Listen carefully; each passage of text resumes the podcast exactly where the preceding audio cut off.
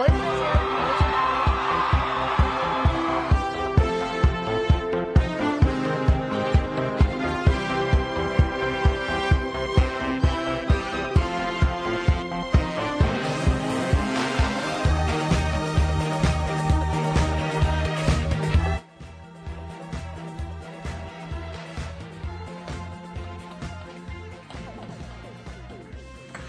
Agora posso? Agora o, o meu UU foi censurado aqui. Não, não, não, não, não. Ao vivaço, Jamais assim. a censura vai. vai... Ao vivaço. Por favor. Agora eu vou ter que retomar. Deixa eu tentar respirar pra ver se ele volta. Se é que eu recomece, eu recomeço. Não, não, não, não precisa recomeçar. Uh, uh, uh, que tomar cuidado. Ah, é verdade. Oh, meu Deus. A gente, não vai tá se acostumar com esse ainda, microfone é. ainda. Porque ficamos aí duas semanas sem aparecer pra gravar esse belíssimo É verdade. né? negocinho. Duas semanas. Porque teve- tivemos aí o feriado. Feriado de comemoração do título do Corinthians. Acontece, né? Acontece esse tipo de coisa. Mas enfim. E lá vamos nós para mais uma edição do Asterisco, o programa Talk Show Podcast. O que você quiser sobre cultura pop e adjacências do judão.com.br. Eu tava vendo o jogo da final da Libertadores. Grêmio e Lanús. Com Galvão Bueno narrando. Aí ele falava do Luan, do Luan, não sei o quê. Eu imagino a tristeza de Galvão por não ter um R no Luan. Porque ele não consegue um Luan. Ele, Não ele dá, é. queria, mas enfim, Luan, enfim. Como toda, quase toda segunda-feira, 7 horas da noite, só que hoje não tem ação, Cadinho. Ih, rapaz, agora são 18h54. quase 7 horas da noite, É. ao vivaço, direto do estúdios Manuel Gar... Quase mandei o Sócrates brasileiro. brasileiro. Manuel Garrincha da Central 3 no novo e belíssimo central3.com.br and no facebook.com.br judão.com.br. Eu sou o Borbs.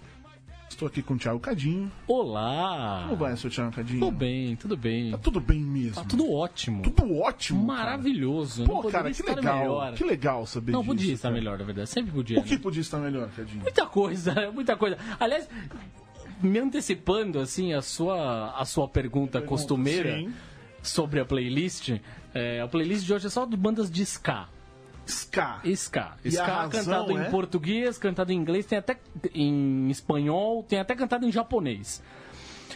Eu podia dizer isso pra você assim, é, escolhi porque Ska é legal. Né? É uma coisa da vontade de dançar, não sei o que, mas é mais do que isso, assim, é porque um, amigo meu uma vez disse, se você tá na merda, escuta uma banda tocando ska que seu dia deve melhorar consideravelmente. As nossas duas últimas semanas não foram muito É fáceis. verdade. Então acho que é pra dar um up no negócio aí, né? É, Então vamos lá. Estamos voltando duas semanas parada aí, teve um- uns- umas coisinhas acontecendo, então toca o Sky aí pra Entendi. levantar o clima. Entendi. É isso aí. Também estamos, como sempre, ele, Leandro e a mim. Comendo bolacha, viu? Bolacha. Não ofereci porque só tinha uma. Não, mas tudo bem. Também comer bolacha na hora de falar. Então, você sabe, eu- eu- é uma loucura, né, o Borbes? Hum. O Fernando Vanucci foi demitido da Globo porque comeu bolacha. Hoje É em dia, o cara, É o verdade. nego lá conversa com um cavalo de pelúcia Olha aí. na televisão, né? Verdade. E não acontece E tá nada. tudo certo, né? E as, galera- as pessoas gostam. Ah, a nega inclusive. come pudim e passa por baixo da mesa, conversa com um papagaio de... De, De pelúcia de também, né? pelúcia. É. Olha aí. O Vanucci, coitado do Vanucci, viu? Coitado de digo. Vanucci. Saudades. Tá em algum lugar? Não.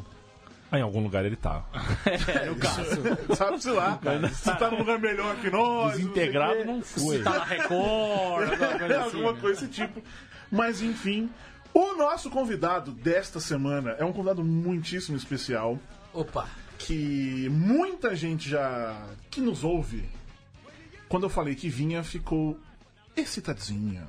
Rolou aquela aquela, me fala, umidade relativa do ar deu aquela aumentada. Ô, louco, bicho. Opa. Ô, louco, bicho. Hotel Que- Maxud de quarto 1418. Já Tamo deixa, aí. já deixa aí o recadinho. Eu vou amanhã de volta meio-dia, dá tempo. Dá tempo ainda. Dá Eu tempo. vou a meio-dia só. Eu não sei, tem que conferir, acho que é meio-dia. Qualquer coisa também vai, vai até Congonhas. Gol JJ3816. Congonhas? Congonhas. Muito Congonhas. bem. É. Álvaro Campos, que muita gente conhece do podcast Cinema MTV. O Muita gente é uma liberdade poética que você. Dez, as nossos 10 ouvintes, Porra, cinco deles pelo menos devem conhecer. E da época do podcast Cinema MTV, saudades. Saudades demais. E eu, eu tô até um pouco intimidado porque eu lembro da nossa pobreza, aquela favela desgraçada, Nossa. que era três pessoas apinhadas na Um porra de um metro quadrado. É. Continha o, aquele, aquelas espumas, Cardinho, sabe? De isolamento acústico. Sei bem. Que ele destruía todas. E ficava tão perto. Esse arrancando, isso era muito legal. Que não tinha como, cara. Não tinha. Era, eram grandes momentos aquele, aquele um metro. Era eu, ia, grande eu ia falar um negócio aqui, mas eu não posso falar. Por quê? Aqui, aqui, qual o nível de censura que temos? Não, o problema não é censura, Zero. o problema é que eu- eu- talvez eu não Zero. queira dizer isso na real. Coisas que, que davam, que aconteciam naquele um metro. Ah, cara, eu nem lembro. Se você falar. Depois eu falo, Tá, depois tá. eu vou, vou deixar essa. Tá. Álvaro Campos, que está lançando o seu filme Altas Expectativas. Opa! Estreia quando? Estreia 7 de dezembro. E, e 7 de dezembro. 7 de dezembro. E veio aqui falar com a gente. E isso. veio, e veio matar saudade, trocar Isso. ideia, conhecer. A gente tentou amigos fazer um reencontraço Teria sido com. for- Não é? formidável. Mas Bruno Ondei agora é responsável. Mas, Bruno, desde que virou neonazista e começa a agredir negros na rua, começou com essa coisa de ser mais seletivo, né? né? não encontra mais com a gente. Ele esteve num dos primeiros programas. Ah, ele teve, É, teve não é? alguns, na verdade. Não, né? foi um só. Que ele participou com a gente, Foi um- imagina. Foi o É. da Sofia, inclusive. Não, ele participou e mais. Não, ele ia e não foi. Ele nunca mais foi.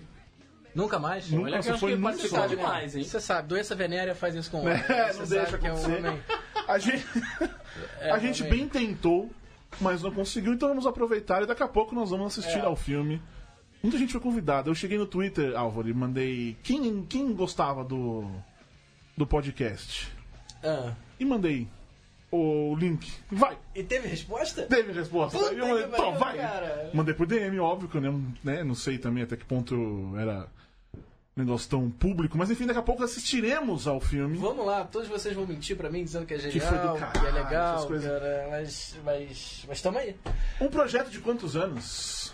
Projeto três anos, três anos, bicho. Foi Só beleza. isso? Cara, entre, entre, entre escrever o roteiro, afinar o roteiro eternamente, vender o projeto, levantar, escalar, montar. Três anos, três anos e meio, talvez. aí. Mas a ideia tem faz muito mais Tem, tempo. tem. Nem o que você me falou, tipo, faz muito tempo. Tem, porque a ideia era meio louca, né? Era, era a história de amor de um anão por uma menina alta, né? Então, eu não acredito que até hoje que compraram esse roteiro. Mas compraram. Vai fazer? Mas. Ué, e, e os analistas de roteiro ainda recebem pra isso, né? Pra provar essas porra. E, e- Mas compraram e, e rolou. Mas era muito. Era tudo muito delicado e tal. E a produção é nossa. É, então a gente meio que se responsabilizou por tudo, assim, no filme. E produzir cinema no Brasil é, é desafiante. Desafiante. É o primeiro filme seu, pelo É, menos. é. É que ele, ele é dividido. É, é a direção minha e do Uhum. Pedro Antônio Paz, que dirigiu Torrica, dirigiu Meu Tio Quase Perfeito. Uhum. E tem mais dois ou três filmes pra estrear. E foi isso. Mas esse é o- dirigindo o seu primeiro. E É. roteiro também. Não, roteiro, não, roteiro já tem alguns. É, É verdade. saem, uns, saem uns três ano que vem. Mas esse tá indo pro ar primeiro. É que o cinema às vezes pode ser muito lento, né? É uma coisa Sim. impressionante. Mas ano que vem sai, 2018 sai os três, quatro. É. São três, quatro filmes. Não, É, não, tá. Não, é porque você não tem certeza que efetivamente vai sair, entendeu? Vai sair em 2019, Tá, porque atrasa, porque é o cinema. Não, e ainda mais você como roteirista, né? É, Aí o seu controle é zero. Zero, zero. Eu recebo um aperto de mão, um abraço, se lembrarem de mim, me chamam pra estreia. E se, se for um fracasso, a culpa é minha. Se for um Ah, sucesso, sim. Puta, aquele roteiro é, de bosta. é. Isso aí me lembrou. É. Eu, tô- eu tenho falado isso mais ultimamente, mas quando eu, em 2010, que eu fui convidado oficialmente pela primeira vez pro VMB, Opa! como VJ. Porra, aquele, aquele momento aquilo Mas veja bem, era o herói de todos nós. Quando tem o centro lá do, do lugar, to- Aham. todos os vídeos, como era de 20 anos, então tá todo mundo lá. Todos os VJs, a Cuca, Saudades Cuca, não sei o quê. Sério, meu assento lá do lado da saída, velho. No canto. Veja bem, deve ser mais ou menos esse sentimento. Quando você é o roteirista, no máximo é convidado pra uma. É, é um pouco isso. Você vai para intermináveis reuniões infinitas com milhares de pessoas que todas têm que ter opinião. E todo mundo mexe e depois quando fica merda fica todo mundo surpreso. né? Mas. Como que você fez pra vender essa ideia? Como eu fiz pra vender? Você teve que falar gente- alguma coisa pra alguém. É. Como é que foi? A gente. Vende pra gente aqui, pô. Agora? É verdade, a gente tem uma, uma tradição aqui de quem Verdade. é criador vem aqui e faz uma, uma Faz um descrição. O merchan? É, o conta pitch? aí a, a história, pô. Mas tem que Pô. ser. em- a gente dá o boi de 280 caracteres ou mantém no 140, 140. A mesmo? gente fica no 140 A ainda. gente fica no A gente 140. fica no 140, mas tem que vender o filme para o público assistir. Não, não, eu quero saber novo?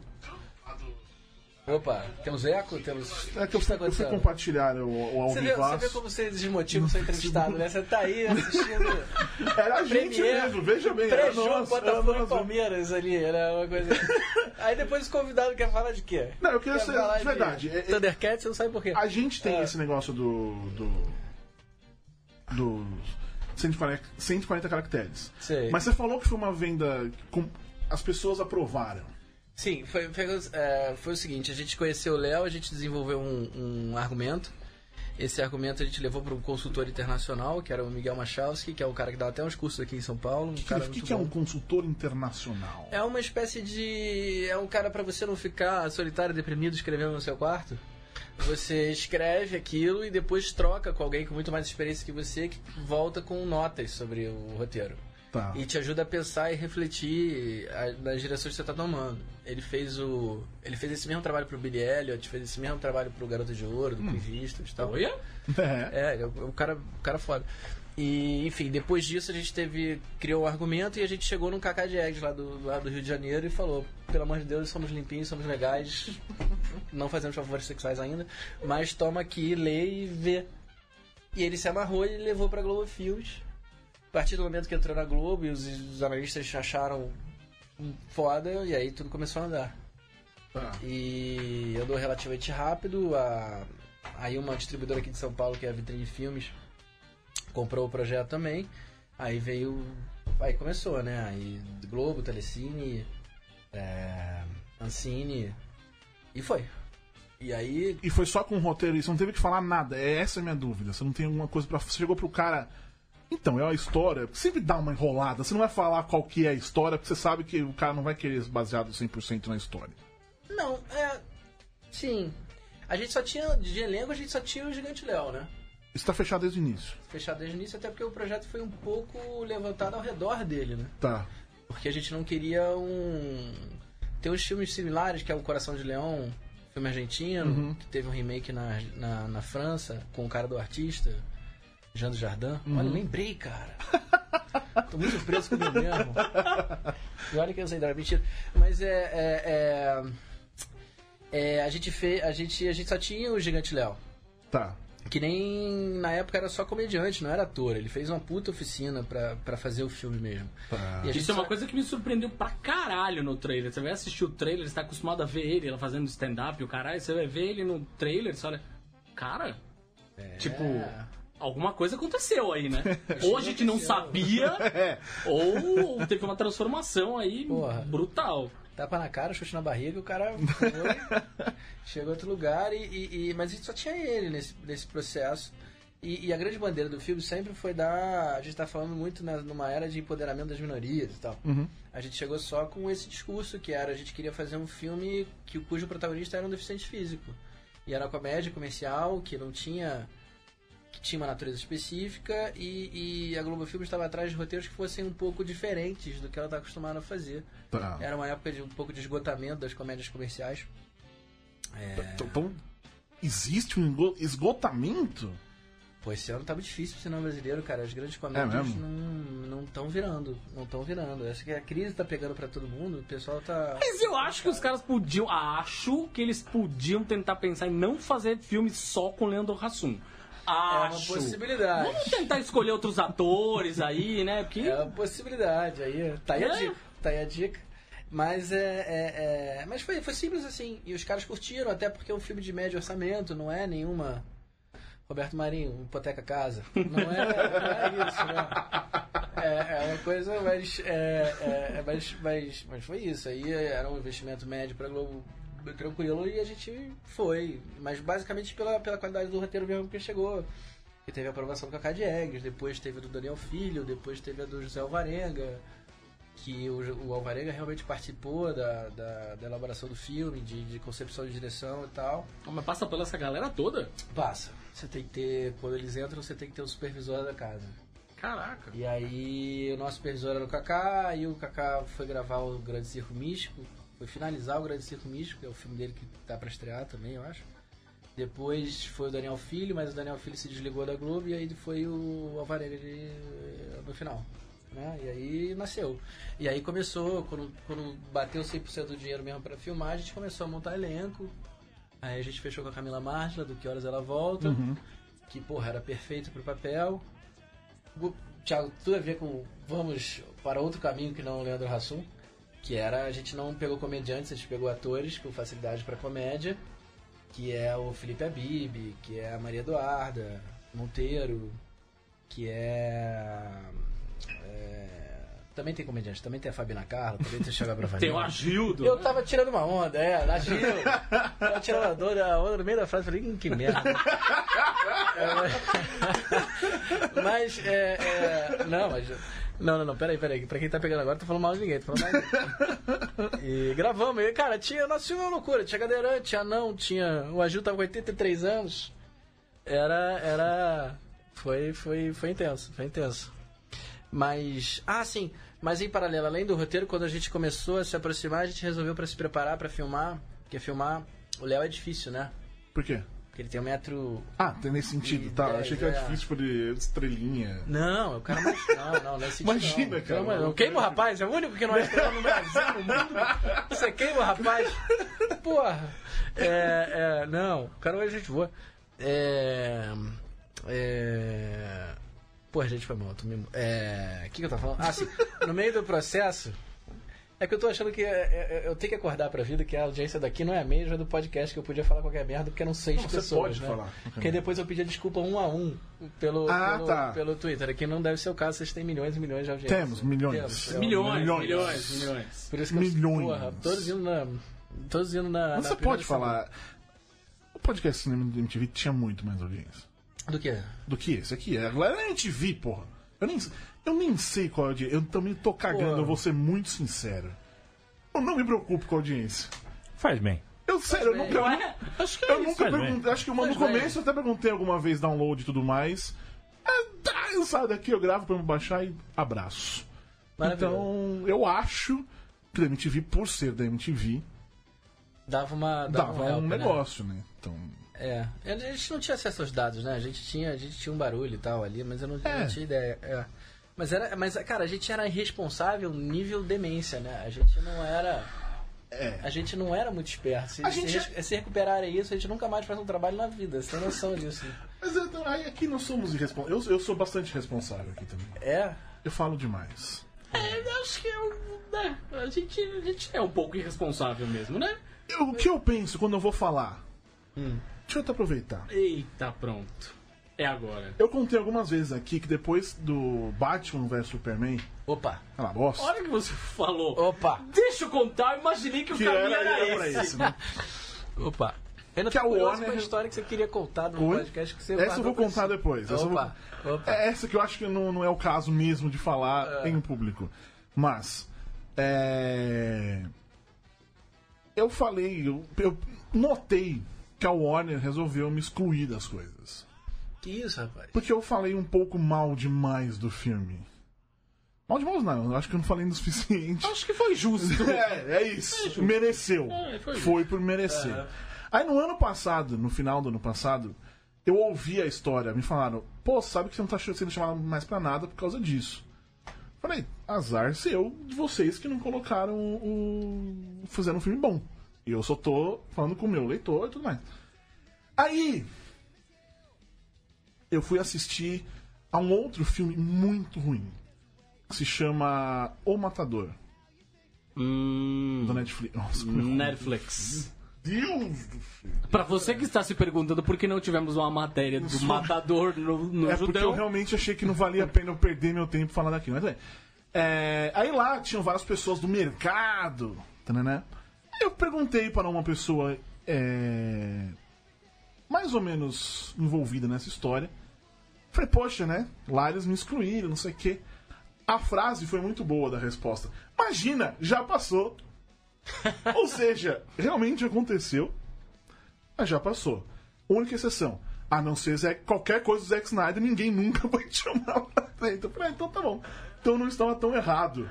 E isso aconteceu, vocês veem aí é o que a gente paga por falar a verdade, Cadinho. Pois é. E é isso que acontece com a gente. aqui, É, mas graças Álvaro, a Deus. por falar em verdade, então, É. por exemplo, essa, essa frase que o Borbs usou aí do É. Matador é uma bosta. Caras- Você tá preparado pra estar desse lado, não? Ah, Tipo, tô, alguém cara. fala, puta que pariu, esse Cara, todo alta mundo, a, gente, expectativa. a gente fala que tá, mas na hora não tá, né? Chora na cama, finge que tá legal. Mas, mas, mas é, cara, é uma, é uma, é uma, é uma viagem sem volta, né, cara? Porque eu acho que o problema, o que a gente, o Altas, a honestidade é uma merda. Sou o pior publicitário. que é o seguinte, o Altas, o, o, porra, que o nosso filme a gente, tem, a gente recebeu é, uma crítica de um puta crítico dizendo parabéns, é, é, comparando a gente ao Truffaut.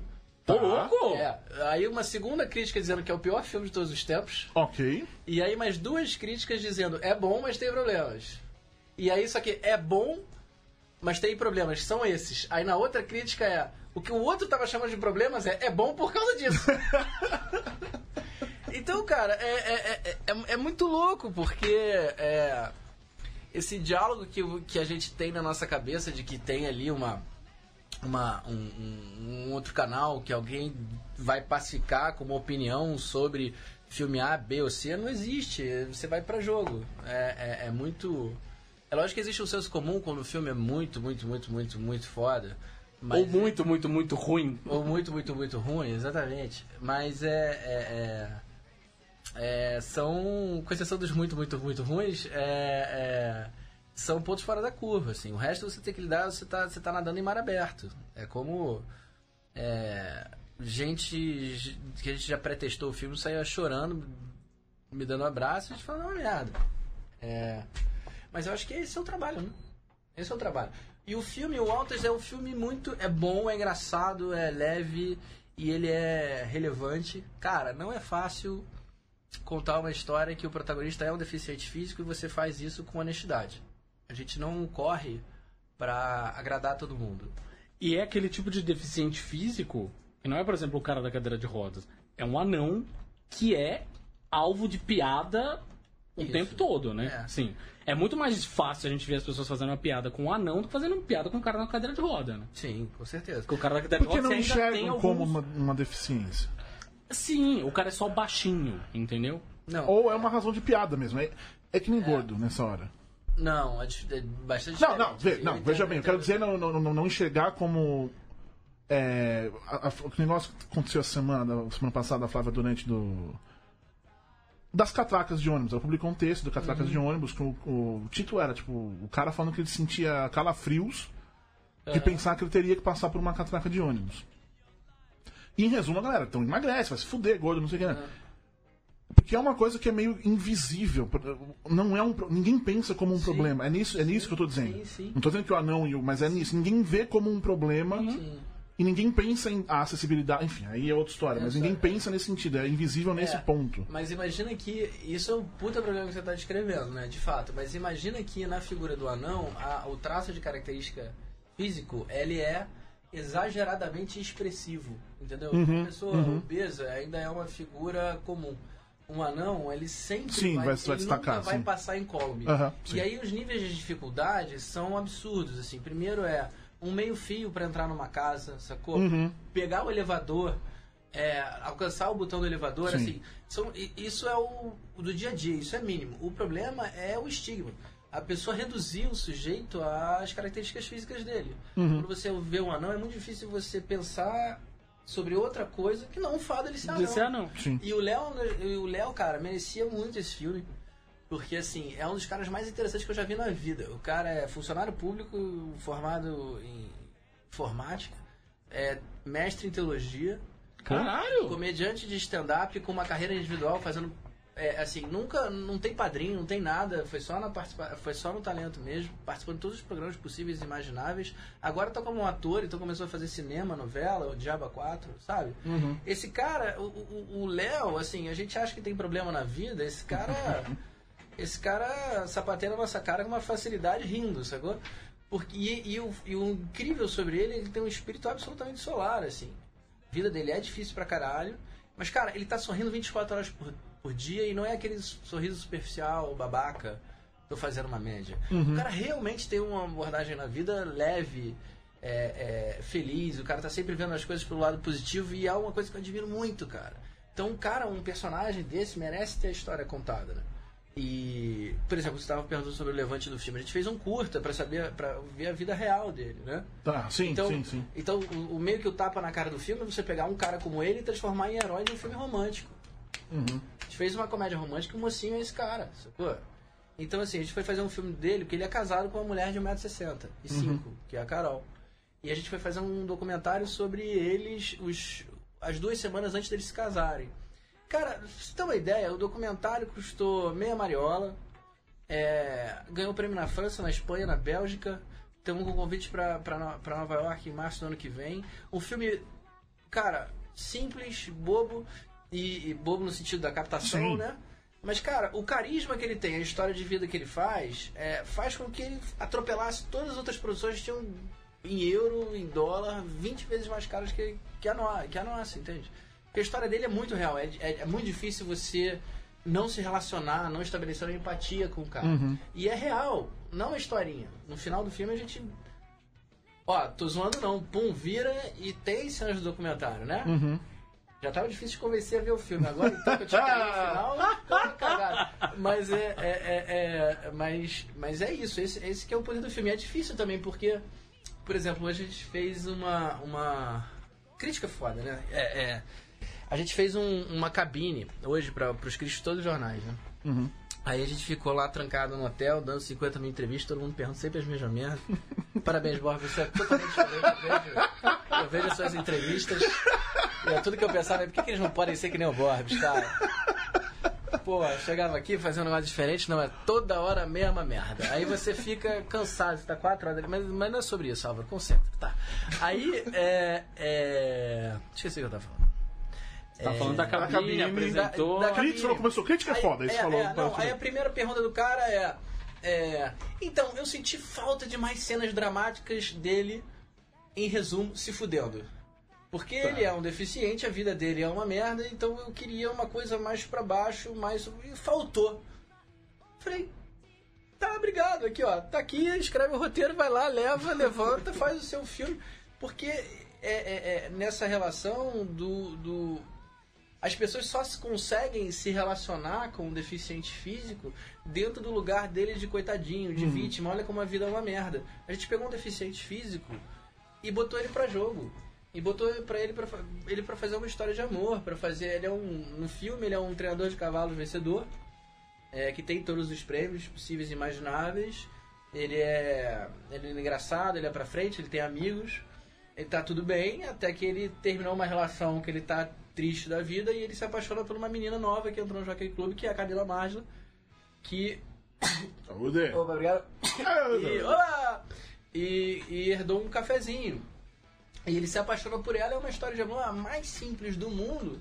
Mas você olha pro cara como mulher e falou: caralho, como é que esse cara. Posso falar, cara? Caralho, Por favor. Porra. Caralho, Porra, porra. Caralho, como é que. É isso. Como é que vai se desenvolver uma história de amor entre esse cara e essa menina? E aí no- e ele começa a disputar a menina com Milen Cortaz, né? Tá. Então é. Tem os pastéis também pra Porra! oferecer. Contei essa história pra ele, cara. Primeiro dia, primeiro dia, primeiro dia. A gente teve. Porra! Faz o contexto aí que eu tô muito empolgado que eu vou atropelar as palavras aqui. Do, do, do quê? Da, explicar o que. O É. Cortaz ali na, na rua Afonso Bovero, na chamada Prainha ali, é, onde tem o, o, claro, o, o Pão de Açúcar, tem um lugar chamado Cortaz. Sim. Que é do pai do Miriam Cortaz e vende pastéis. Em resumo, é isso. E um dia, exatamente, um dia a gente foi fazer um Coisa piloto. maravilhosa. Você não sabia? Eu não sabia É, história. que Coisa maravilhosa. E o pai dele é igual. os- Tem o pai e o irmão que eh, trabalham juntos, são iguaizinhos, mas enfim, isso é outro detalhe. Você tá um pastel de uma estrela de cinema. É isso, é isso. O ticket de refeição te leva a Hollywood. Pensa nisso. E aí, porra, mas é, é, é, e aí a gente foi gravar o podcast, o piloto de rádio, a gente ligou pra ele. Ligamos né? pra ele, ele falou. atendeu, já era uma alegria. né? A Felicidade. gente contou, porra, cara! Nosso salário era uma merda, a gente se alimentava do pastel da sua pastelaria! Silêncio. Tipo, o que ele tava dizendo é caguei, foda-se, não vou falar sobre isso. Aí ele chegou pra filmar pra gente, a primeira coisa que eu conto pra ele qual que é? Essa história. A do pastel, né? Aí ele cagou, mas com muito mais educação. Né? História interessante, Álvaro. Maravilha. Mas então, meu papel. Maravilhoso. É, mas, mas- mas- mas foi isso. Então você vê um cara como o Miri, que é, porra, é um cara forte, poderoso, faz um milionário no filme, e aí você vê como é que você conta com verossimilhança, com, com realidade, um deficiente físico disputando uma menina com esse cara, né? E uma menina como a Camila, né? Que é uma atriz espetacular, é... a menina é linda e tal. É...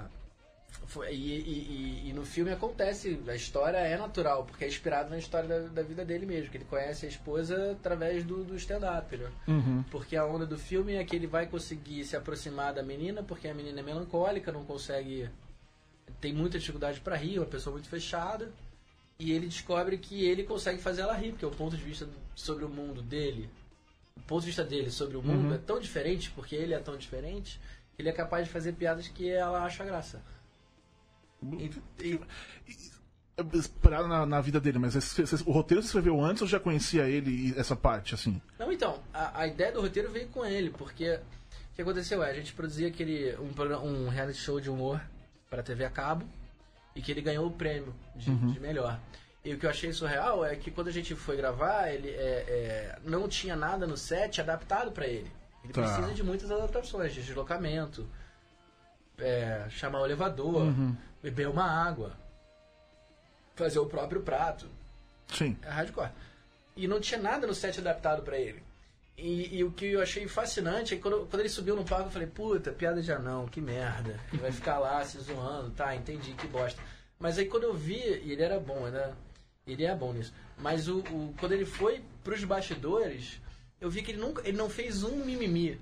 Ele não fez. Ele não reclamou de nada. Sabe o que ele fez? Ele contava piada, virava brother de todo mundo, tudo no bom humor, tudo num espírito pra cima, solar. Todo mundo ria e, e sem você perceber, tava todo mundo trabalhando em prol dele, feliz e sem perceber que tava trabalhando em prol dele. Tá. De abrir uma porta, de servir as coisas. Ele não precisava nem pedir. O, porque o cara era tão gente boa, porque o cara era tão engraçado, sem você perceber, ele adaptou o, o, o- o mundo a ele. E eu falei, caralho, esse cara é um gênio. Porque se fosse eu, eu tava em casa chorando. Ele, é, ele, ele não só manteve uma, uma, uma, um- um- uma personalidade incrível, é, é, forte e engraçada e solar, como ele usou o humor pra transformar os- o, o- o seu entorno. E isso eu achava foda, porque a gente sempre escreveu comédia, sempre escrevi comédia. Mas eu queria, eu queria uma coisa, uma comédia que tivesse uma- mais uma autoralidade, tivesse uma razão de ser da comédia, né? Não fazer rir por fazer rir, sabe? E eu achei isso muito poderoso, sacou? Como é que o humor realmente pode transformar a vida de alguém e ele e como ele usa como ferramenta. Aí eu olhei aquilo, é lógico que ele não tinha nem noção do que eu tava falando, ele achou muito bonito quando eu falei, mas. é, né? Porra, Álvaro, que lindo, eu faço isso, faço. Ah, que legal, tá. E aí eu comecei a trabalhar com ele nessa história e, e nos atos dessa história e chegamos num lugar é, é, bacana. E, e- e sempre pegando por esse ângulo. E aí veio o documentário, te mergulhou, te realmente foi entrevistar as famílias. Família dela, família dele, sacou? Como é que a- a- a- e, e é uma história muito bonita, porque é o, é o entorno inteiro, né? Ele teve várias ex-namoradas que a peteca não. Ele não conseguiu segurar a peteca porque a família da, da ex não aceitava. Era, era, era, era, era tudo muito difícil para ele nesse sentido. E, e a gente trouxe todo esse, esse, esse, esse grau de dramaticidade para essa história. Só que a gente conta uma história muito dramática, muito delicada, de uma forma solar. Então Tá. tem momentos em que você em que você chora, tem momentos que você ri e, e é isso, né? Que é a vida. né? Que é a vida. Pra mim, exatamente. vendeu o filme. Opa! Maravilha! Agora, essa história toda que você tá contando aí, você vendo o filme hoje, Hum. tá pronto. Hum. O quanto ele é, de fato, essa história. Porque passa por uma. Filme nacional é foda, né? Uhum. Que passa por gente pra cacete. Teve. Você falou uma pode nome, é Telecine, é Globo Filmes, Uhum. distribuidora, é o caralho. O quanto essa história é verdadeira ao que vocês fizeram lá atrás? Ah, eu não, não sei dizer, porque mudou muito. Mudou muito porque o processo muda, né? Quando você. Não só dos pitacos das pessoas, mas é engraçado. A- na Globo foi o contrário. Eles gostavam tanto do roteiro, achavam o roteiro tão diferente que a gente foi proibido de mu- de mudar. Ué? Verdade seja, verdade seja dita. é. O Alvarenga, Pedro, meu co-diretor, chegou cheio de ideia. Não, vamos lá. Vamos botar. Ah, porra, agora tem o dinheiro, agora é real. Então vamos botar ele pulando em Empire State. Aí não, aí, aí chegou o Alvarenga, não, cara, você não mudou uma linha do que tá aqui. Isso aqui é muito diferente, isso aqui é muito bom, mantém. E a gente manteve. Mas o problema é que quando você, pô, recebe a Camila, recebe o Milley, recebe a Bibi, que é um monstro também, a Duda, você começa a fazer as leituras de roteiro, os atores que ficam pensando 24 horas no ponto de vista dos seus personagens, eles vão trazendo coisas. E, assim, e, e- e todo talento que entra vai, vai colaborando da mesma maneira. O fotógrafo vai pirando e vai tendo uma ideia de realização melhor do que aquela que está no roteiro. É, o editor, a gente teve três editores monstruosos nesse filme. E os caras vinham trazendo novas ideias e novas. E novas, e novas...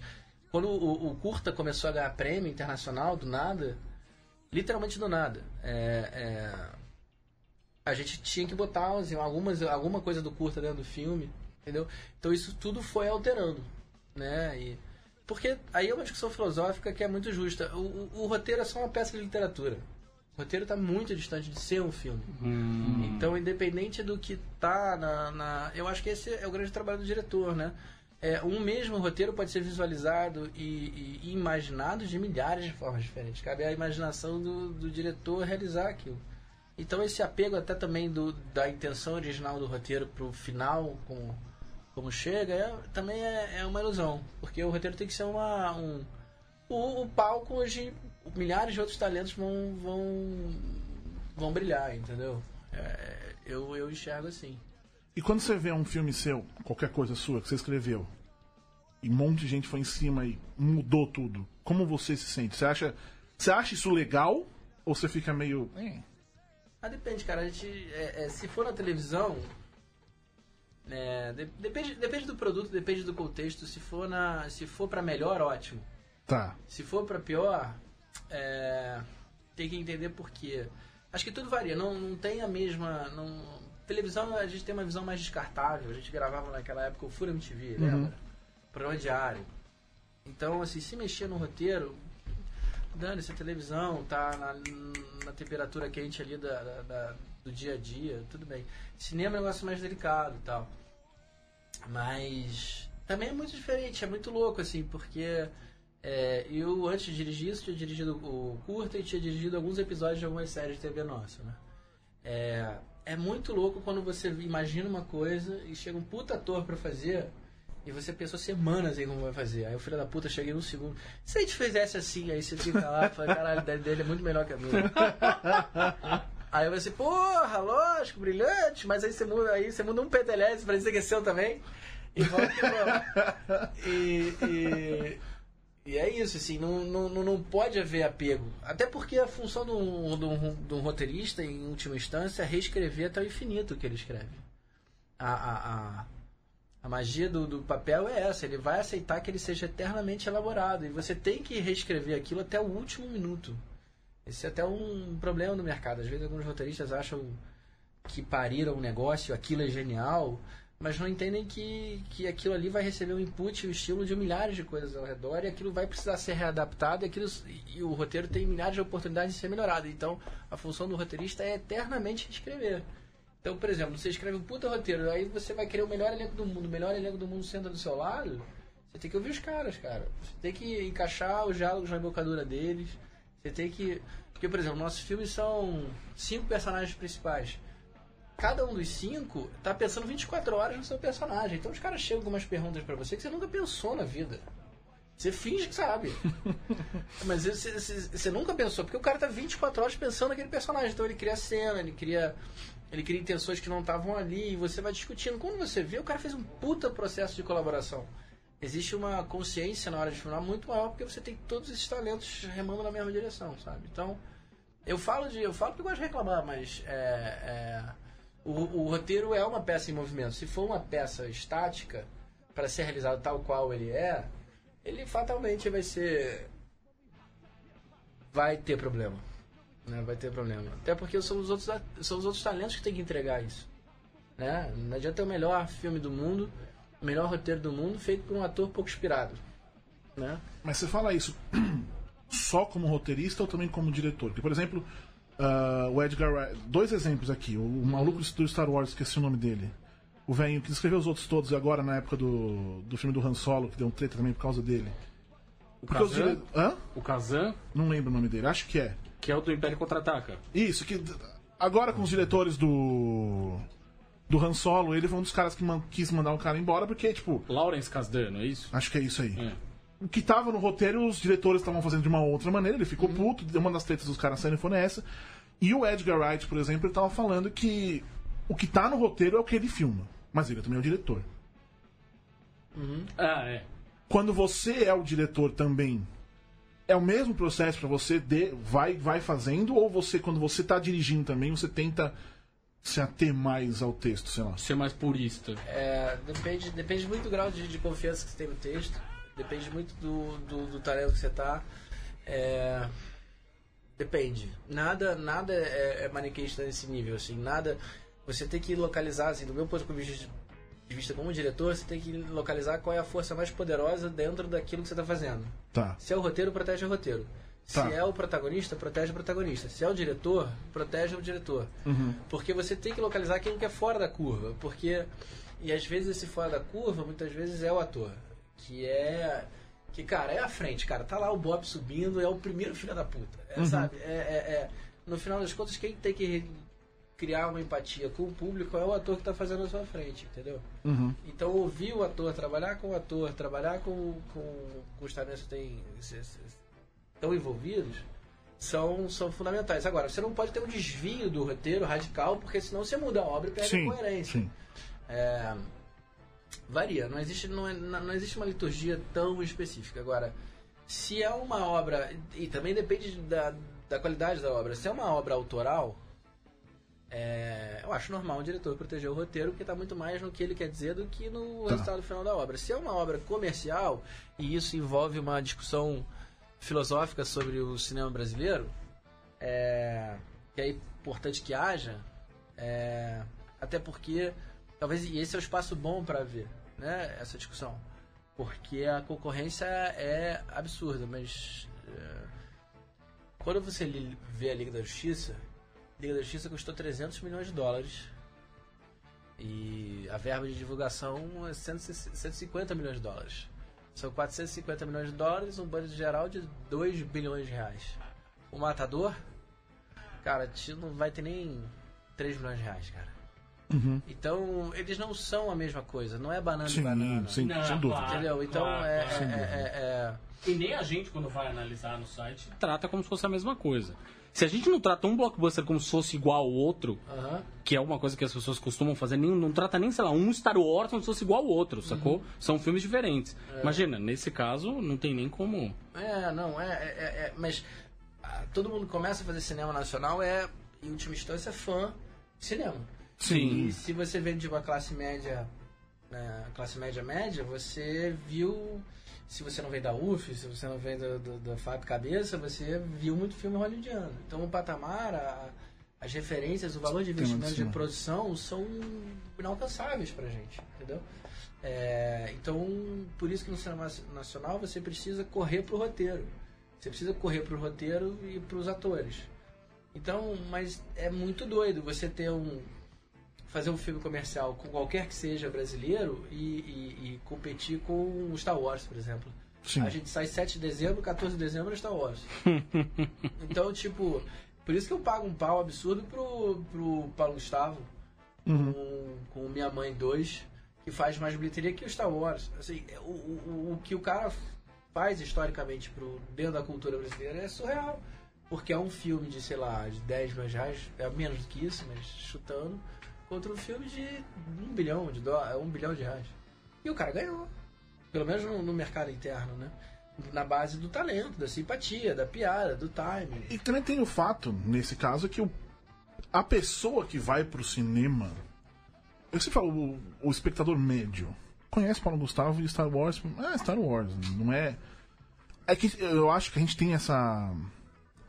É muito mais próximo de nós, do Tá. Star Wars. É, a gente tem a tendência a achar que, ah, Star Nossa, Wars... é. Star- Pra mim não, Não, me né? surpreende. Eu acho muito foda, realmente. É, é foda. Ponto. E a TV Mas não me Brasil... surpreende isso acontecer, entendeu? E a televisão no Brasil é um- ainda é um puta fenômeno, Sim, cara. sim. A gente já teve um monte de discussões no site, fora do site, enfim, mas a a TV no Brasil, em particular, ainda aberta, ainda é um puta. Caiu o market share, blá blá blá blá, blá foda-se. Ainda é grande pra caralho. Globo é um negócio absurdo, cara. Sim. O cara tá na tela da Globo, fudeu, assim, sabe? Ele é a garantia. O Leandro Hassum é isso. É, mas mesmo o Leandro Hassum tá gramando, né? Os últimos filmes do, Leandro Hassum também não estão indo bem. Tá sendo um ano difícil. É, A crise pegou de um jeito que, assim, as audiências de TV são tão bizarras, de altas, porque a galera não tá com dinheiro pra ir pro teatro, pro cinema. E as bilheterias brasileiras estão diminuindo, apesar dos filmes americanos se manterem. Agora eu não tenho dado direito se caiu um pouquinho ou se aumentou um pouquinho, mas tá ali perto de uma certa estabilidade.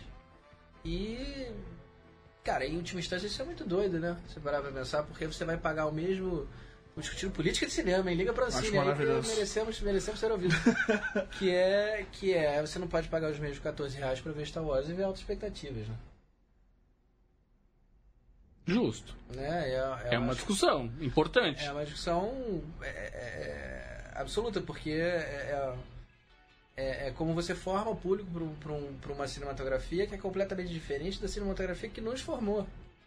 Por isso que talvez agora tenha uma onda de filmes infantis para acostumar a molecada brasileira a ver filme nacional, apesar dos problemas do, filme, do cinema nacional. Acho que isso é fundamental para que haja essa, essa referência mais plural. Porque no cinema tá uma doideira, assim. Tá uma doideira. Muito obrigado por bater no Warner. Porra, Borges, você. Você peça, peça, peça 50 reais para cada cineasta brasileiro, eles pagarão com felicidade, dizendo, ó, queimei minha carreira, mas tá 50 reais cada um, vamos fazer o cu. Que é, que é, que é, que...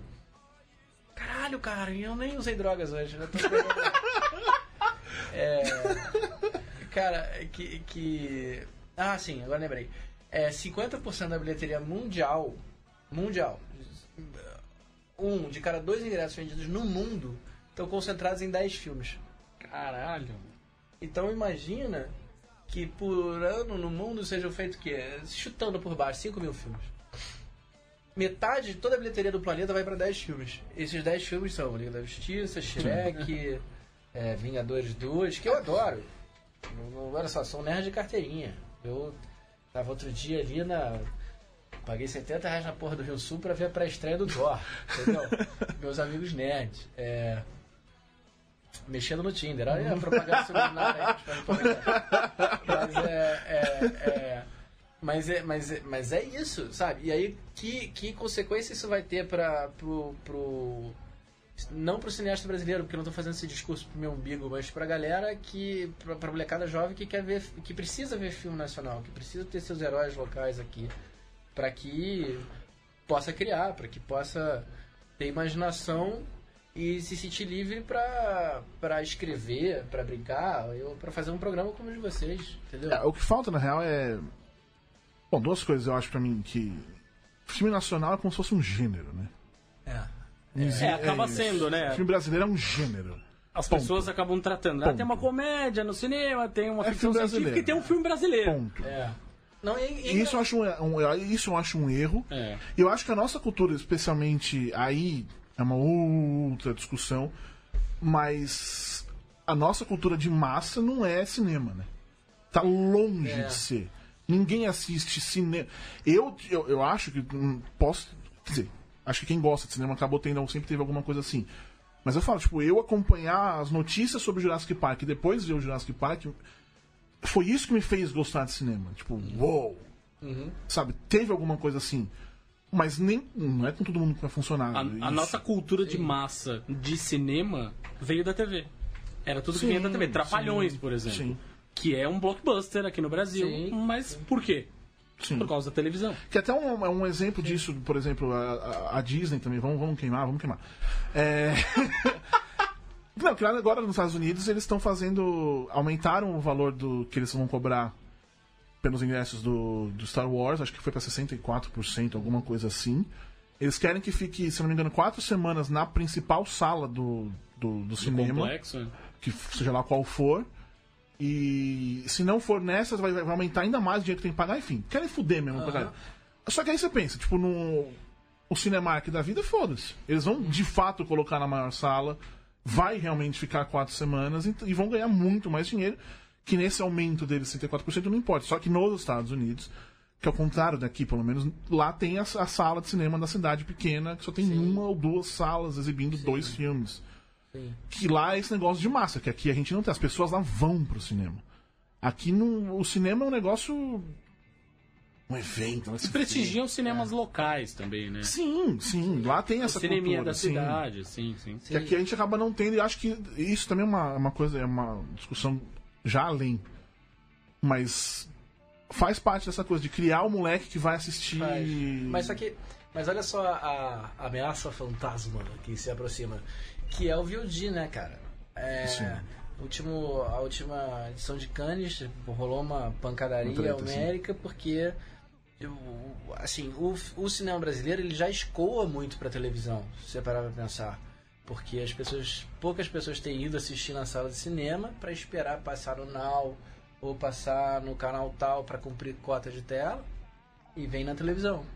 Então é muito claro, assim, é, é, é como as mídias estão se encontrando, porque talvez seja uma coisa sem volta. Como é que é, é, talvez o hábito de ir ao cinema, que eu acho que sempre vai existir, mas ele vai afunilar, porque o filme que não é capaz de gerar massa crítica, que é a maioria dantesca dos filmes produzidos no mundo, podem acabar direto indo pro VOD. E aí o que, que é cinema, o que, que é televisão, meio que se funde. E isso é Sim. perigoso quando você para pra pensar. Isso, isso é perigoso porque você tem que ter política pública pra isso, por exemplo. É, Netflix agora tá fazendo O Matador. Eu acho. É, é, é- é um problema. Netflix não tem obrigação nenhuma de fazer conteúdo nacional. Tá fazendo pra puxar o nosso saco não ser. para não receber um imposto maior, mas é, é, então tinha, que, tinha que ter conteúdo ali, senão vai acabar como na Argentina, sabe? É, que é, a TV acaba inteiramente dominada por, por conteúdo estrangeiro e tal. Grande filosofia, gente? Mas ainda, assim, na- mas pra ainda assim, na, na Argentina, eles fazem os filmes mais Sim, tem uma, cinema. sim, tem, um, tem uma tradição de cinema nacional. É, mas- forte pra caralho, né? É, mas também tem tanta bomba quanto aqui. aqui Não, a gente tá sem vendo dúvida. Claro, essa Sem coisa- dúvida. claro, é. Aliás, se for pra, pra pensar lá nos Estados Unidos também tem, é que a gente fica. Ah, sim. mesmo essas, essas E bosta as linda bombas vêm pra cá. vem pra cá. Vem os Adam cara- Sandler. Os caras querem lançar bomba Adam nas porra do, do home video, é tudo filme. Pica-pau. Foi o Pica-pau, único é, país no mundo que teve pica-pau no cinema, foi o Brasil.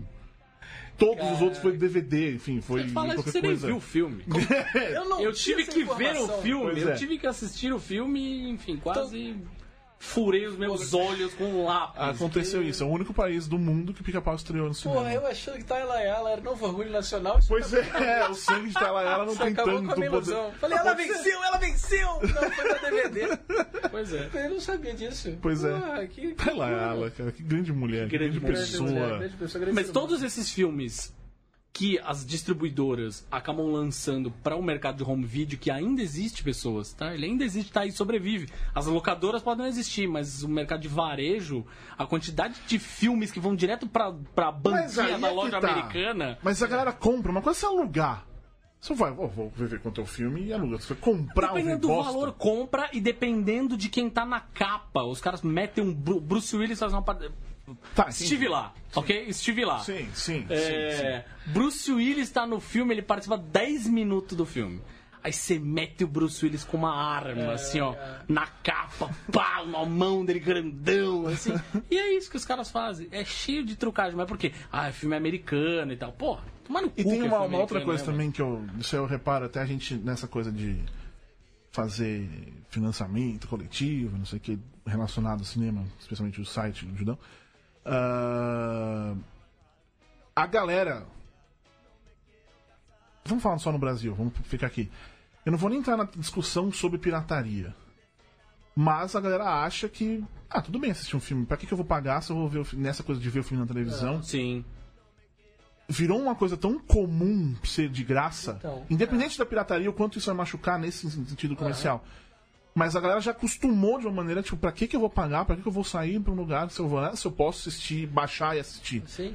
É uma, é uma treta também que é muito, que complica bastante. Você não precisa ir nem tão longe. É, o Now, assim, você pensa, ah, eu tenho Bruno Day, apesar de doenças sexualmente transmissíveis, tem um filho, né? Sim. Aí Bruno Day, ah, vou ver Vingadores, que maravilha. Aí ele vai, leva a mulher, o filho, vai pegar o carro, vai pagar o estacionamento do shopping, vai pagar ingresso para três e vai assistir. Pipoca. Tá, pipoca, exatamente. Se ele ficar em casa, ele paga R$11,90 pra ver no Now direto na Isso. televisão maneira dele. E, e- e acabou, ele não vai mais. É por isso que. é- é- é- Então ele só vai no cinema pro, pra esse grande espetáculo fuderolhoso. Então é. é fuderolhoso, ó, neologismos escrotos. Mas é. é- é, isso já está acontecendo. É por isso que essa fusão de, de, de TV e cinema, dentro desse lugar do filme não espetaculoso, já está acontecendo, sacou? Então é, é- é até como a gente olha para ele, que precisa ser não com condescendência, mas com com, com seu determinado lugar, entendeu? Porque é, é fundamental. Eu mesmo em casa eu assim, porra, galera, ficar, alguém chega mais e fala, caralho, vamos ver o filme tal. Puta, puta cara de Now esse filme, né? Perfeito pra ver no Now, né? Porra, que demais! Ver no Now vai ser uma alegria, hein, de cueca ali, depois jantar e tal. Olha a net, tá? Queremos É, aqui, tá? alô, alô, Alô, Mi. net. Opa! Por falar nisso. Não, tem- Não, porque Bobs isso. abriu esse programa com Não me preocupo com a audiência.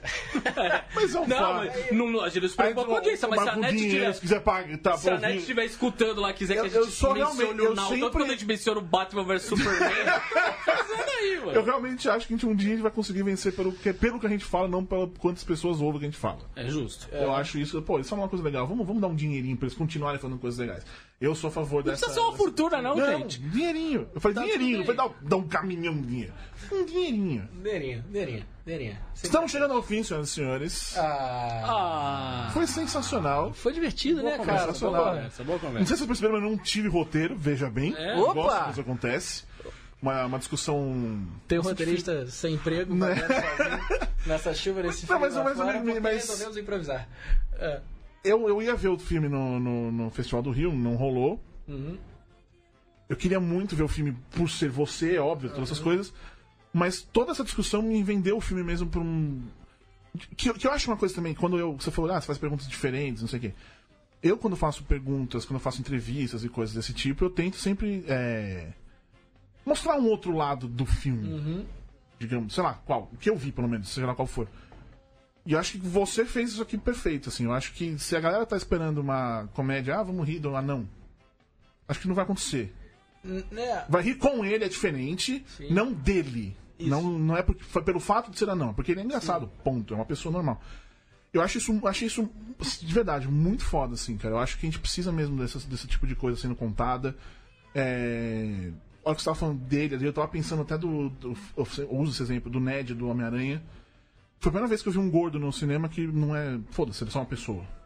Porra, é isso. O Ned do Homem-Aranha. É, e não tem isso, em nenhum é momento isso. é mencionado o fato dele ser gordo. Foda-se, ele é uma pessoa. Foda-se. é Foda-se. Aí tem todas as dificuldades que ele vai. Sei lá, foda-se, mas enfim, é. Eu achei isso muito legal. E como sempre, a gente sempre diz, ainda mais nesse caso, o filme estreia dia 7 de dezembro, então assistam na primeira semana Muito. Nós vamos agora assistir na pré-estreia. Vai depois, compra o ingresso assistir, você que tá indo lá também agora, porque assistir na primeira semana é sempre importante É sempre importante, é sempre importante. Faz pra aí se uma... manter. Uma diferença. Faz um... Né? É, faz um... Depois você assiste Star Wars, já não vai É. sair Star Wars, vai ficar até o ano que vem. Faz um exercício antropológico. É. Entra, vê altas expectativas, sai do cinema, É novo, isso, vê Guerra é isso. e Compra pensa dois. sobre a vida. Exatamente, é, é É, importante. Raciocina, raciocina como você jogou dinheiro fora. Então é isso, altas expectativas nos cinemas Brasil inteiro? Brasil inteiro, seis salas, é, não sei se todos os estados do Brasil, mas a maioria. Sim, mas aí- Ainda não recebi o mapa, mas Brasil inteiro Sim. na, na, na lógica. E, e vamos lá. E é isso. Eu tinha que ter uma frase de efeito agora, mas não me ocorreu nada. Ah, foi uma tagline, sei lá. A gente inventa depois, a gente grava, só grava e coloca, Boa. né? Tipo, vai Álvaro, diz alguma coisa. É tipo, tem as frases agora. Enfim, é isso, meus queridos amiguinhos. Álvaro, muito boa sorte no filme, velho. Porra, obrigado, irmão. E, e, e tamo lá hoje, vamos sair pra Vamos, beber depois, não sei vamos. onde, não sei como, mas vamos nessa. Tamo aí. E, e eu estou curiosíssimo sobre a história que você Vou contar agora. censurou. Eu vou contar agora. Fora, fora do ar? Fora do ar. Envolve, Então é, envolve nudez? Sim. Opa, como é que não lembro disso, cara? Preciso Então lembrar, é isso, meus queridos amiguinhos. Semana que vem a gente tá de volta. Aquele abraço, beijo, outro. Tchau, tchau, Radinho. Tchau!